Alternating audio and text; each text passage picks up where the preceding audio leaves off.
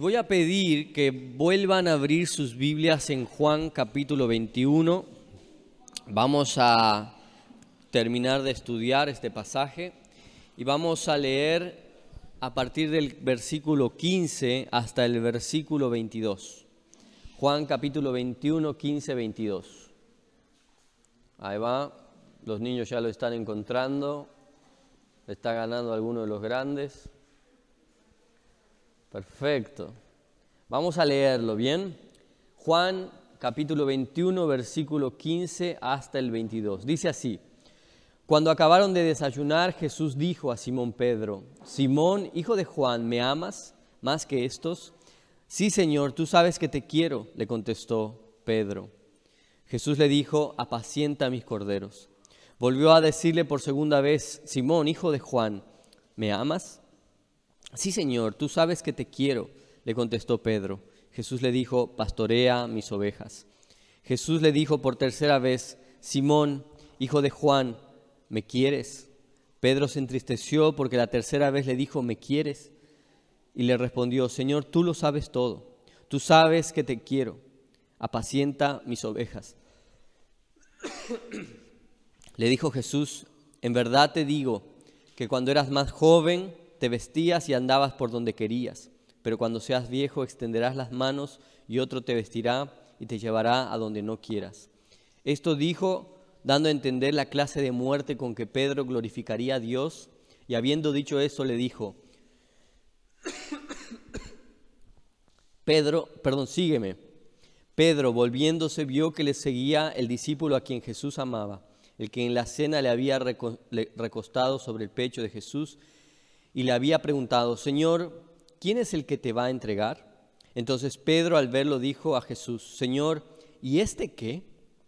Jesús le dijo, si yo quiero que Él se quede hasta que yo venga, ¿a ti qué? Tú sígueme. Ayer estudiamos este pasaje desde algunos versículos antes, eh, enseñando la primera de las características de la misión de la iglesia, amar a Dios. Y hoy continuamos este pasaje para terminar de redondear el pasaje, pero también en el enfoque de la segunda misión que es amar a las personas. Así como dijimos que el Antiguo y el Nuevo Testamento estaba impregnado del amar a Dios, también está impregnado de amar a las personas. En Mateo 22, 37, cuando Jesús dice que el, Shema del, del, Antiguo Testamento dice, amarás al Señor tu Dios con todo tu corazón, con todas tus fuerzas y con toda tu mente. En el versículo 38 continúa y dice, y el segundo mandamiento es parecido a este, amarás a tu prójimo como a ti mismo.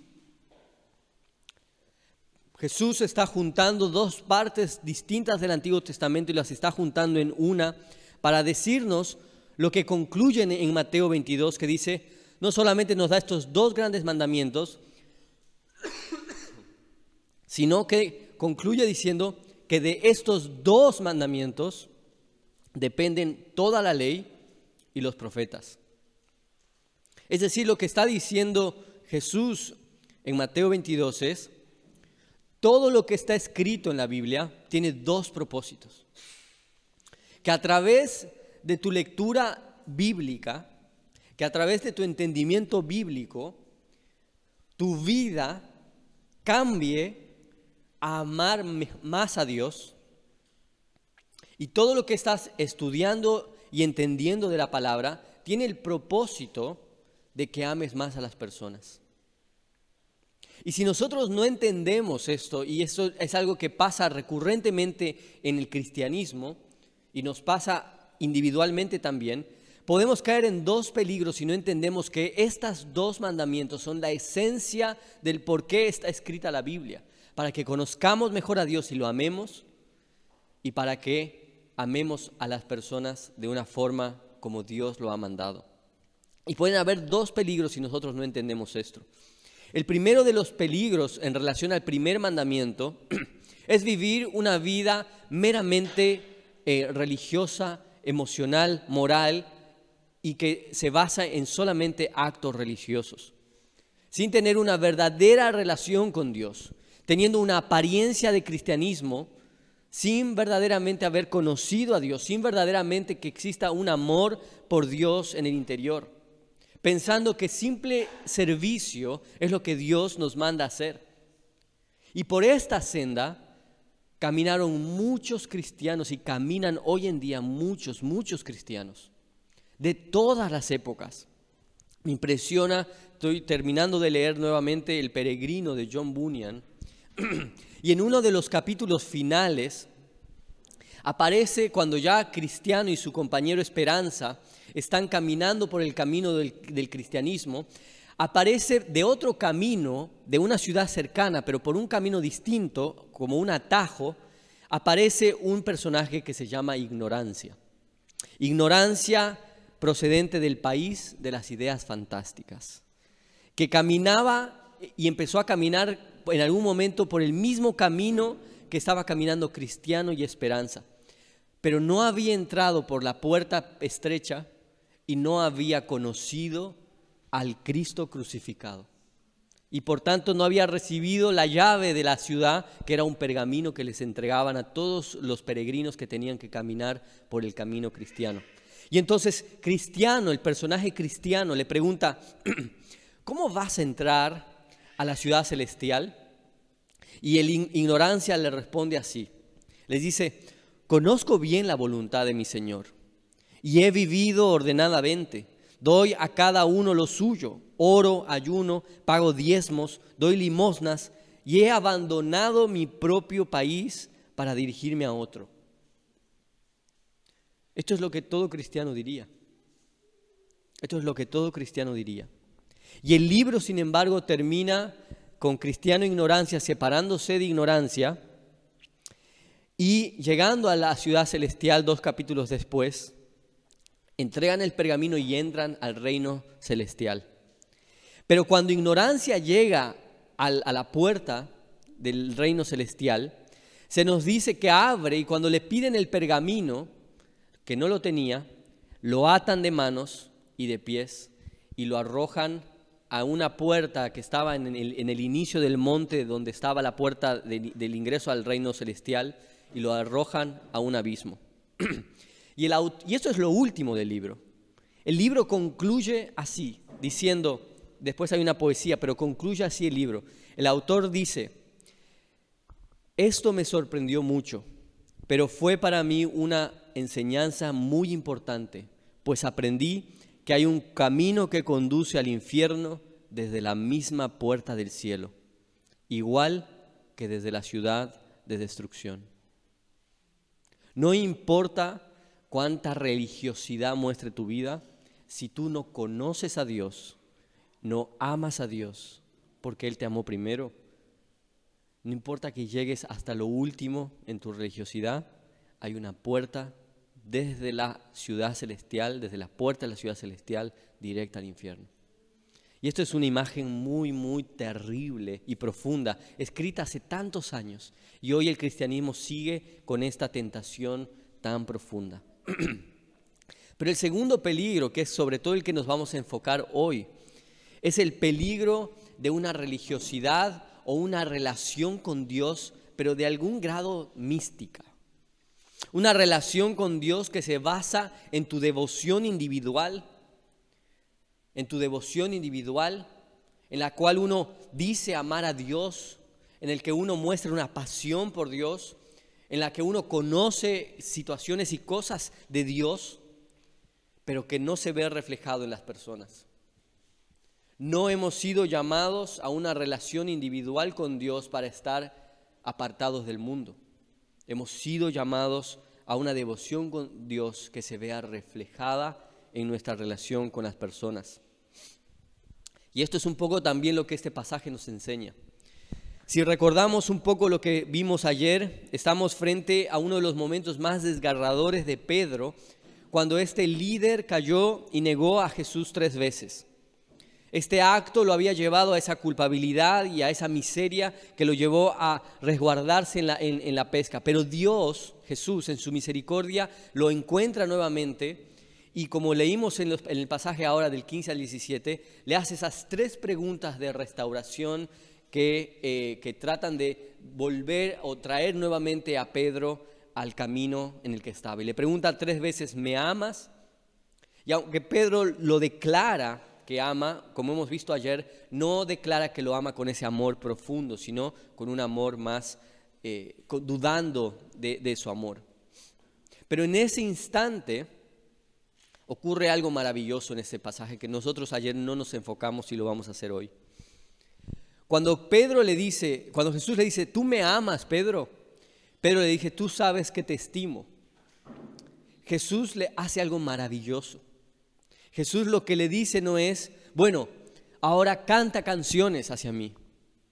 No le dice tampoco, eh, eh, sirve por mí. O ni siquiera le dice, bueno, antes habías dicho que ibas a morir por mí, ahora muere por mí inmediatamente. Sino que le dice, apacienta mis ovejas. Apacienta mis ovejas. Ustedes pueden ver la conexión que existe entre el amor a Dios y el amor hacia los demás y al servicio hacia los demás. Jesús está restaurando a Pedro, pidiéndole que hable y que declare cuánto lo ama a él, pero el mandato siguiente es a que Pedro se enfoque en el servicio y en el amor hacia los demás. Hay una conexión directa. Así como Jesús lo hizo en Mateo 22, conectando el amor a Dios y el amor a los demás como dos mandamientos que dependen uno del otro. Porque ¿qué hubiese dicho Jesús a Pedro si no? Sírveme, hazme masajes, no sé, tráeme uvas. ¿Qué le iba a decir Jesús? Jesús estaba por ir pronto al cielo. ¿Cuánto tiempo iba a durar ese servicio a un Cristo en la tierra? Y es más, podríamos nosotros decir hoy en día también, ¿cómo vas a servir a Dios hoy en día desde un punto de vista práctico? como un servicio práctico. En, Hechos 17, cuando Pablo hace una declaración en Atenas acerca de la defensa de un Dios, viendo un título de los, de los, de los dioses de los griegos que se llamaba el Dios desconocido, Pablo se levanta y dice lo siguiente acerca de este Dios desconocido. El Dios que hizo el mundo y todo lo que en él hay, puesto que es Señor del cielo y de la tierra, no mora en templos hechos por mano de hombres, ni es servido por manos humanas como si necesitara de algo, puesto que Él da a todos vida y aliento y todas las cosas.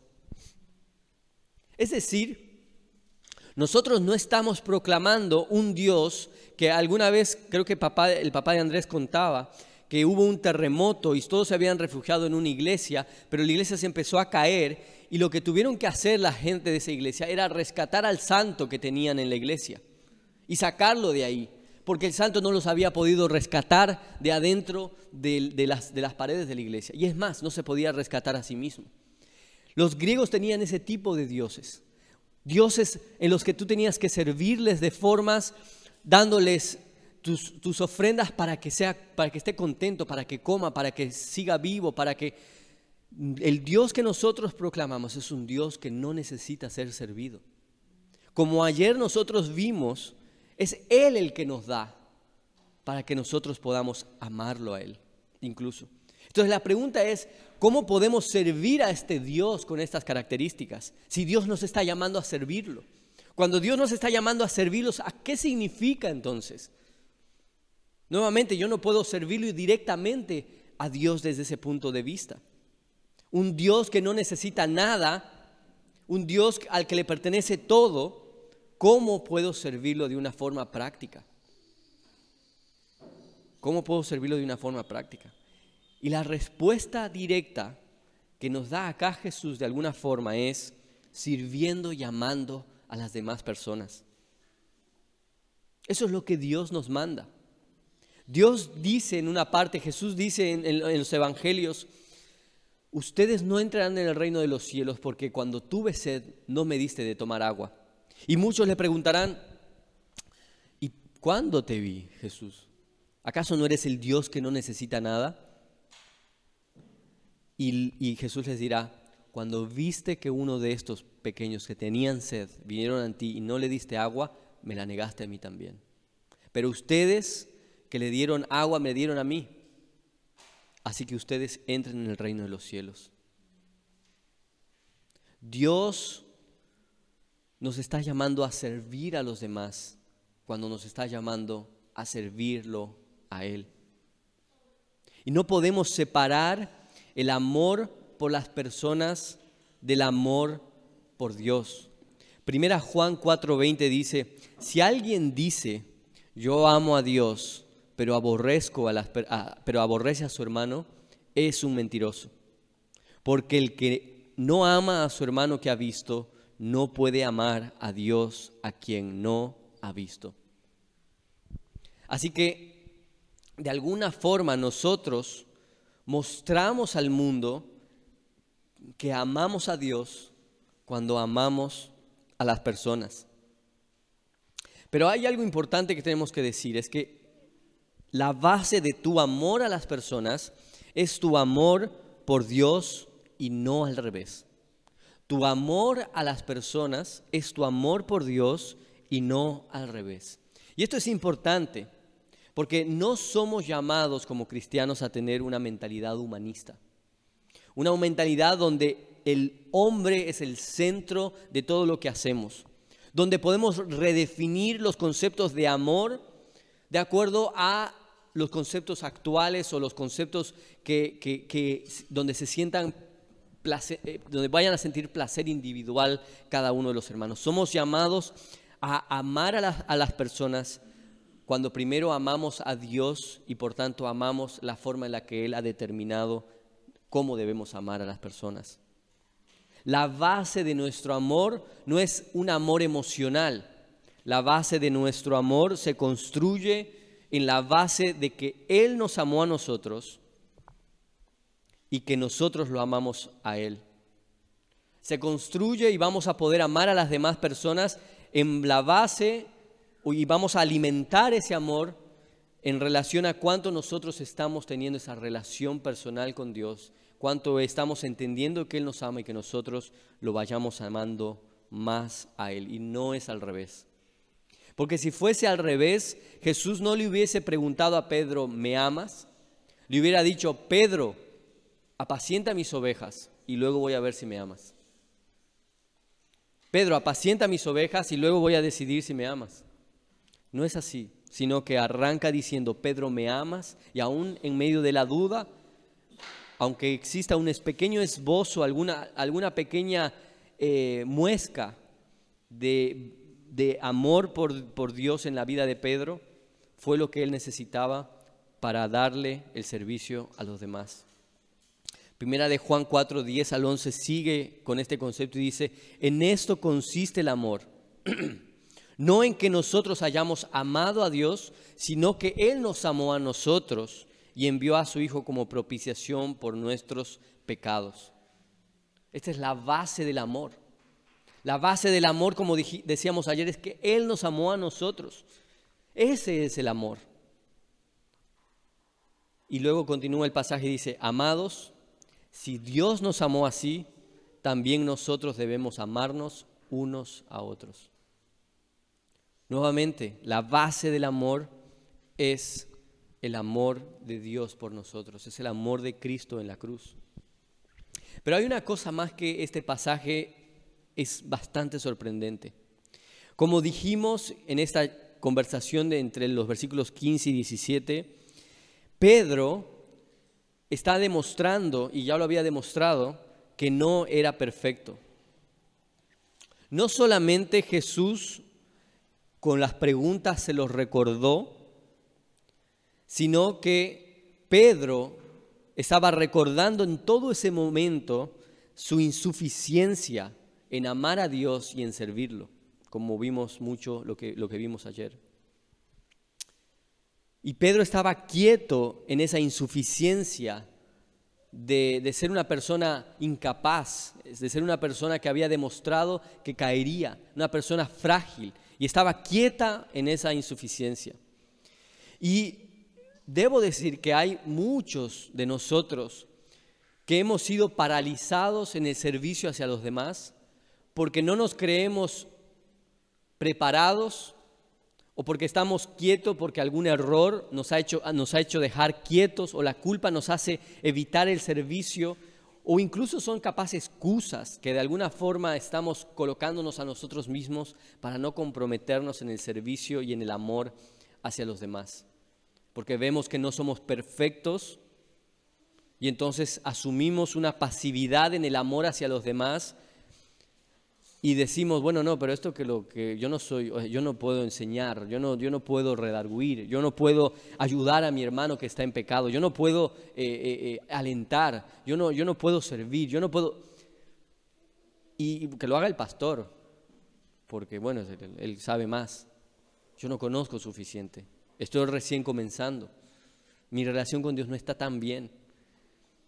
Y ponemos múltiples excusas para no servir en el individual y en diferentes formas a Dios y servir a los demás. Pero acá hay algo maravilloso. Cuando Jesús le pregunta, ¿me amas? Pedro no solamente demuestra que no lo ama con ese amor perfecto, sino que solamente lo estima, sino que en medio de su afirmación, Pedro había aprendido algo más. Porque no le dice, eh, sí, te amo con el amor menor, sí te quiero, solo te quiero, solo te estimo, sino que le dice, Jesús, tú lo sabes, te quiero. Donde con lo que Pedro se estaba resguardando era decir, Jesús, tú sabes. La tercera vez le dice, es más, Jesús, tú lo sabes todo. Tú lo sabes todo. Cuando Jesús te llama a servir a ti, como con Pedro, Él sabe que eres imperfecto. Todas esas apariencias que podemos traer a la iglesia, Jesús no se las traga. Él lo sabe todo. Y aún así te dice, apacienta mis ovejas. Aún así te dice, apacienta mis ovejas. Él sabe que no eres perfecto. Sabe que tu corazón no es suficientemente recto. Sabe que tu voz no es suficientemente armoniosa. Sabe que tu vida no ha sido lo suficientemente íntegra. Sabe cuánto estás luchando por tus tiempos con Dios. Sabe cuánto te cuesta algunos días orar. Sabe que no eres la persona más fiel del mundo. Pero sobre todas esas cosas, Dios sabía también que cuando tú eras su enemigo, cuando tú lo odiabas, cuando tú no querías estar con Él, Él también lo sabía y como dice Romanos, a pesar de todo eso, murió por ti, te amó y se entregó a sí mismo para que tú puedas participar en el reino. Por tanto, no hay excusa. No hay excusa. Dios sabe que no eres perfecto y Dios no está esperando a que seas perfecto para que empieces a amar y servir. Cuando Dios te dice, perdona, perdona al que te hizo daño. Él sabe que no estás listo para perdonar. Pero como nos mostró en este pasaje, no depende de ti. No era que tú ibas a poder pescar todo lo que tenías que pescar. Es Dios quien te ayuda a pescar lo que tienes que pescar. Lo que tú tienes que hacer es obedecer. Y nosotros todos somos llamados de alguna u otra forma a apacentar, a liderizar, a ayudar, a alentar, a redarguir, a caminar junto a otra oveja. No te estoy diciendo que busques ministerios, te estoy diciendo que ames a tus hermanos que están a tu derecha y a tu izquierda en las cosas más importantes que son las cosas de la vida. Muchas veces nos puede pasar que cuando fallas a Dios o cuando tienes una mala semana en tu vida espiritual o dos o tres días de tu vida espiritual o un día malo en tu vida espiritual, tendemos la tendencia a escuchar a un Dios que nos está mirando como si fuese nuestra mamá, que no hemos vuelto a, acomodar nuestro cuarto y nos dice, otra vez este. Pero la realidad es que Dios te está esperando con el desayuno listo. con el pescado ahí. Y probablemente sí te va a reprender porque te ama. Capaz que en algún sentido te va a hacer la pregunta, ¿y con tus fuerzas cuántos pescados tienes? Con una reprensión misericordiosa. Pero lo más importante es que te va a decir, bueno, sigue, no te rindas, porque yo estoy contigo. Yo es el que voy a hacer la obra en ti. Tú obedece y yo voy a, a través de tu fe, voy a, a hacer que logres lo que tengas que lograr. Yo soy, estará contigo. ¿Ustedes creen que hemos estado, o muchos por lo menos están leyendo Génesis o han terminado de leer Génesis y han entrado al Éxodo? ¿Ustedes creen que Dios no sabía que Moisés era malo con las palabras. Y cuando lo manda Dios a Moisés a decirle, ve y proclama esto, Moisés dice, sí, es Jesús, Dios, pero yo, no, no, no, no, no, no, no, no hablo bien. ¿Ustedes creen que Jesús no sabía eso? ¿Dios no sabía eso? ¿Y qué es lo que dice Dios? ¿Se acuerdan? ¿Qué es lo que le dice? ¿Quién hizo la boca? ¿Quién hizo al mudo? ¿Quién lo hizo? Fue Dios. Si yo estoy contigo, ese es el punto fundamental. Ese es el punto fundamental. No trabajas porque confías en tus obras. No trabajas porque seas un adorno precioso. Trabajas porque eres barro en las manos del artesano. Lo único que tenemos que hacer es obedecer. Lo único que tenemos que hacer es obedecer. A veces cuando pensamos en esta forma, y quizás si algún psicólogo me escuchara, pensaría y diría, esto es medio mediocre, tienes que agarrar las cosas, ¿no? En algún momento dije esto, tienes que agarrar al toro de las astas, de, de los cuernos. Y pensamos que esta forma de pensar o este, esta forma de, asumir las cosas es mediocre. Que no asumir nosotros todo el, peso de lo que tenemos que hacer es, es mediocre. Pero ustedes recuerden, y vamos a ver ahora algo maravilloso, es, ustedes recuerden qué pasó en el capítulo 13. Jesús le dijo a Pedro, tú no vas a seguirme en este momento, lo vas a hacer después. Y Pedro dijo, no, yo te voy a seguir y voy a morir si es necesario, voy a dar mi vida por ti si es necesario. Y sabemos que después lo negó tres veces.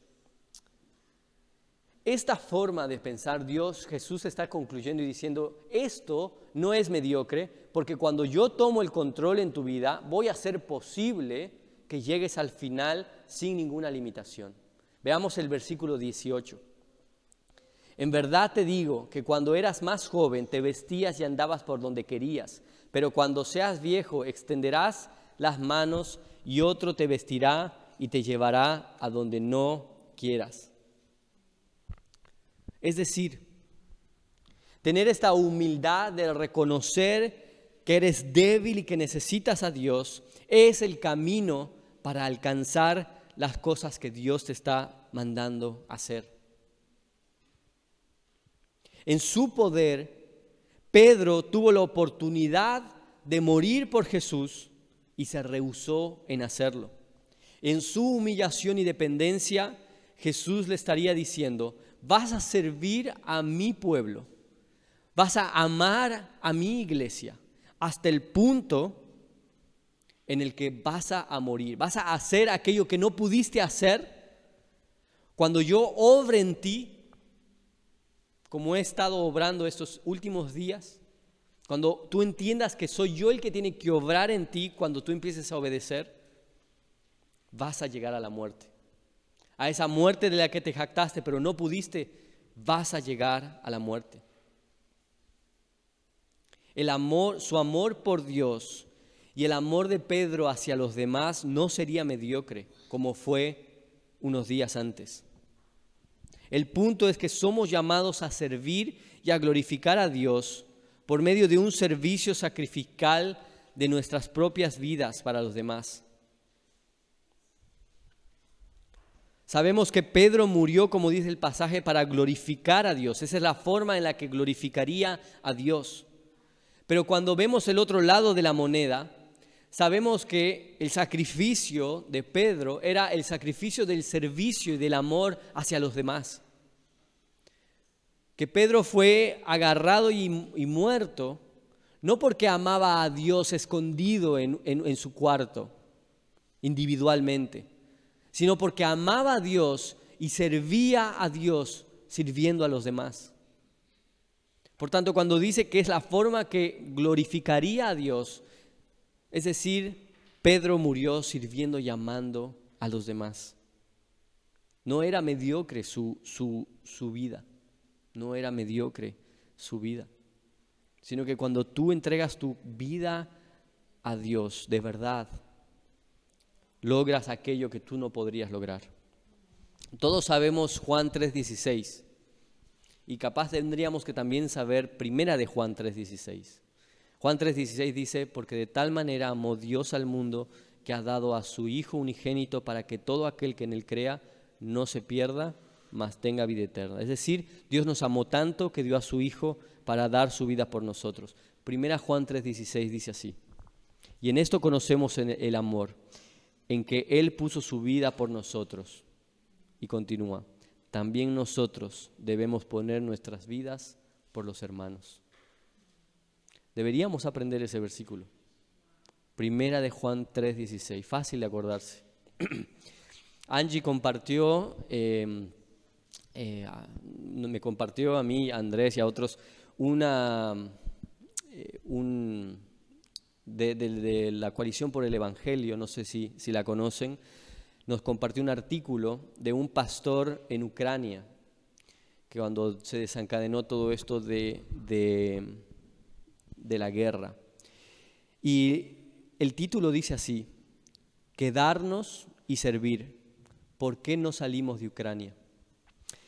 Y no voy a relatar todo lo que dice, pero él concluye que ellos se quedan en Ucrania para servir a Dios y que es la forma en la que van a mostrar que aman a Dios.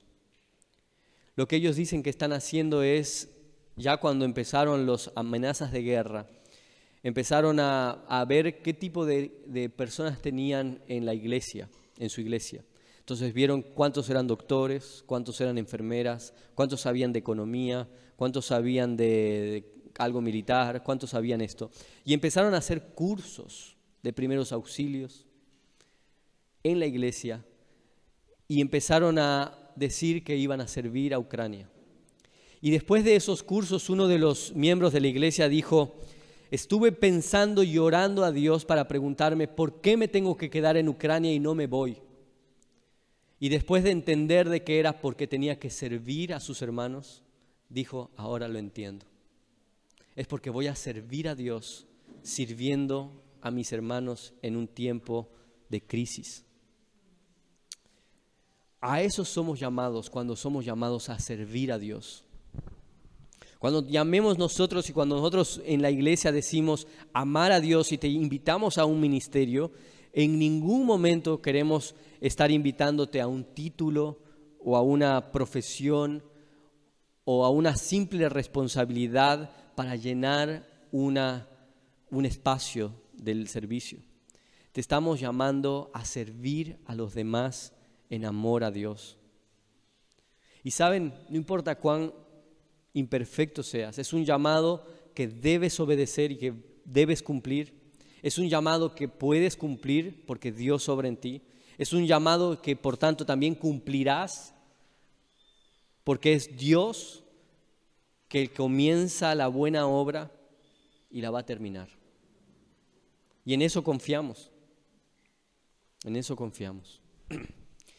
Pero existe también otra tentación en relación al amor a los hermanos y al servicio a los hermanos. Y vamos a leer los últimos tres versículos del 19 al 22. Dice, esto dijo dando a entender la clase de muerte con que Pedro glorificaría a Dios. Y habiendo dicho esto, le dijo, sígueme.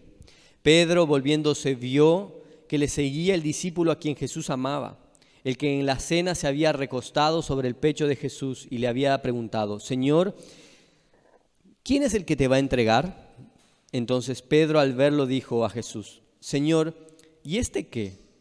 Jesús le dijo, si yo quiero que Él se quede hasta que yo venga, ¿a ti qué? Tú sígueme.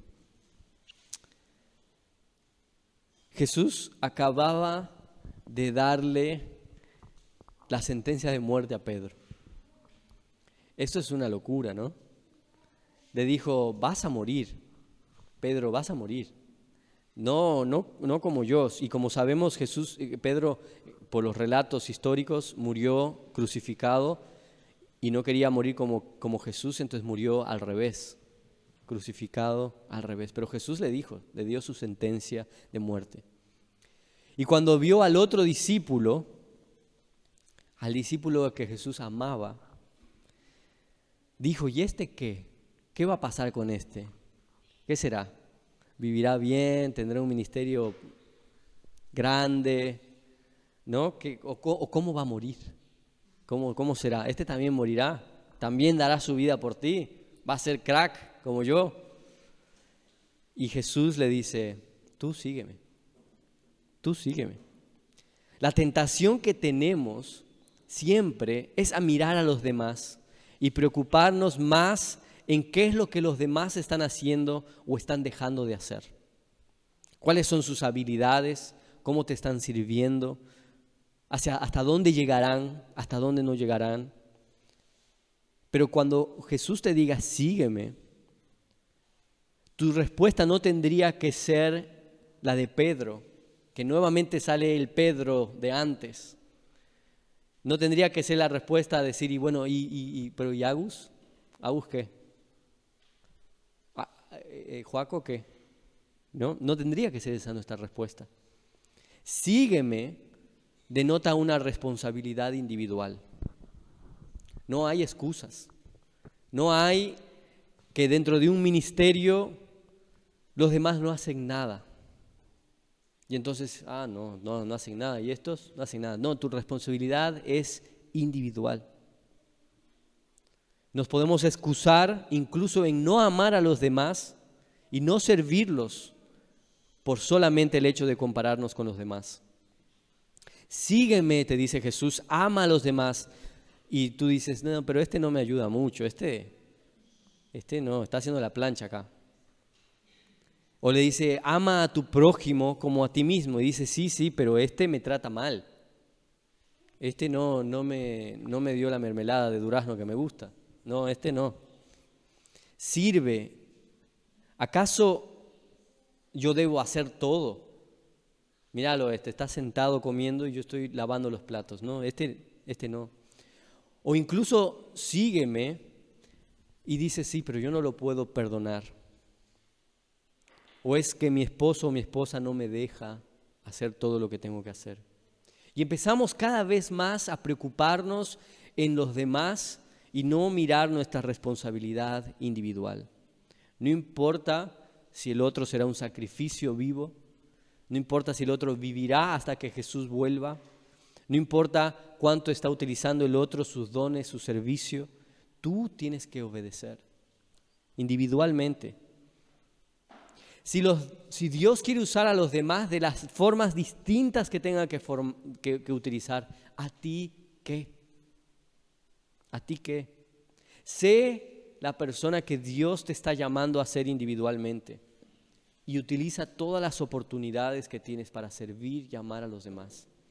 Cuando estés delante de Dios, no vas a poder decir, pa, es que Juaco no me ayudaba. Entonces ahí me calenté, me enojé. No, no, tienes que amar.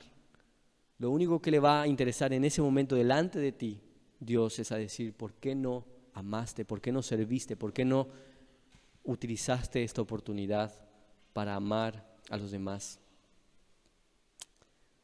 El punto de todo es, ¿qué estás esperando para amar y servir a los demás? ¿Qué estás esperando?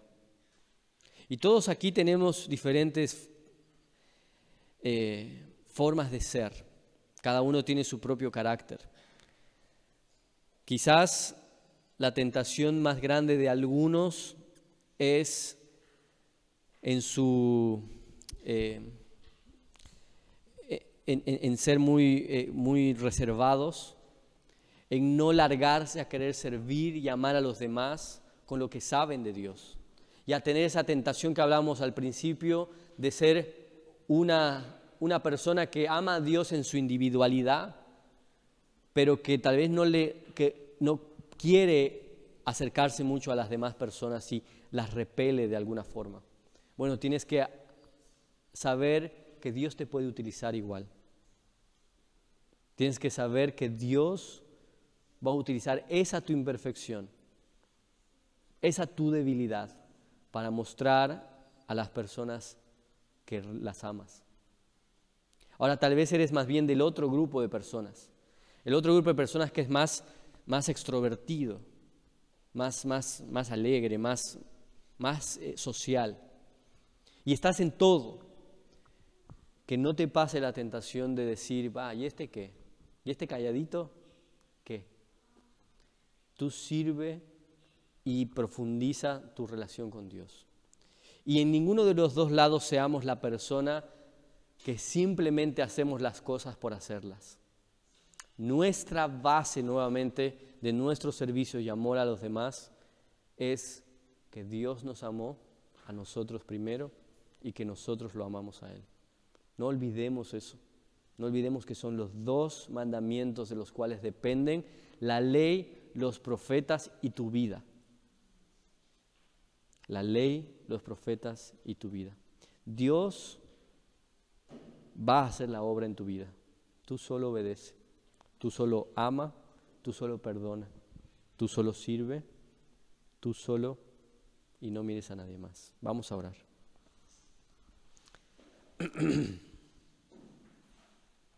Señor, gracias porque no has hecho un llamado grupal, sino que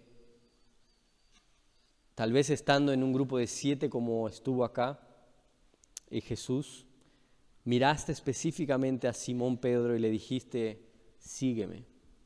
Y Señor, de la misma forma has hecho con nosotros. Quizás hoy somos 40 personas, pero no has dicho un sígueme genérico, sino que has mirado individualmente a cada uno de nosotros y nos has dicho sígueme.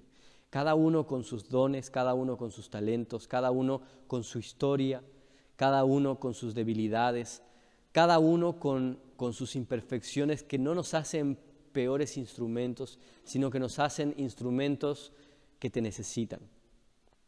Y probablemente eso, como dice tu palabra, nos hace o hace que sea más fuerte lo que podemos alcanzar, porque no dependemos de nosotros, dependemos de ti. Y Señor, te pedimos que sea tu amor a nosotros y nuestro amor que se sustenta en eso, Señor, hacia ti, que sea la base por la cual amamos y servimos a los demás. Te pedimos que, hagas esto, Señor, en la iglesia, que todo servicio, Señor, cuando se prepara una torta, cuando se prepara una comida, Señor, lo hagamos en el amor hacia ti y hacia los demás. Que no haya, Señor, un grado de religiosidad o de orgullo. Protégenos, Señor, de aquellos pecados, sobre todo el orgullo, que nos puede enseguecer, que puede estar oculto y que puede, Señor, estropear nuestras, nuestro, amor hacia los demás. Simplemente, Señor, permite que seamos eh, vasijas, Señor, que tú utilizas imperfectas, pero que vas perfeccionando para amar a los demás. Te agradecemos porque dependemos de ti y en eso, Señor, podemos confiar que tú vas a hacer la obra, Señor, que vamos a alcanzar y vamos a llegar a eso que no pudimos hacer por nosotros mismos, que vamos a morir antes glorificándote o vamos a morir de viejitos en el lecho, pero glorificándote y viendo nuestra vida que ha sido productiva, no porque nosotros hayamos obrado, sino tu gracia en nosotros. Gracias una vez más por esto, Señor, y te alabamos una vez más. En el nombre de Jesús, amén.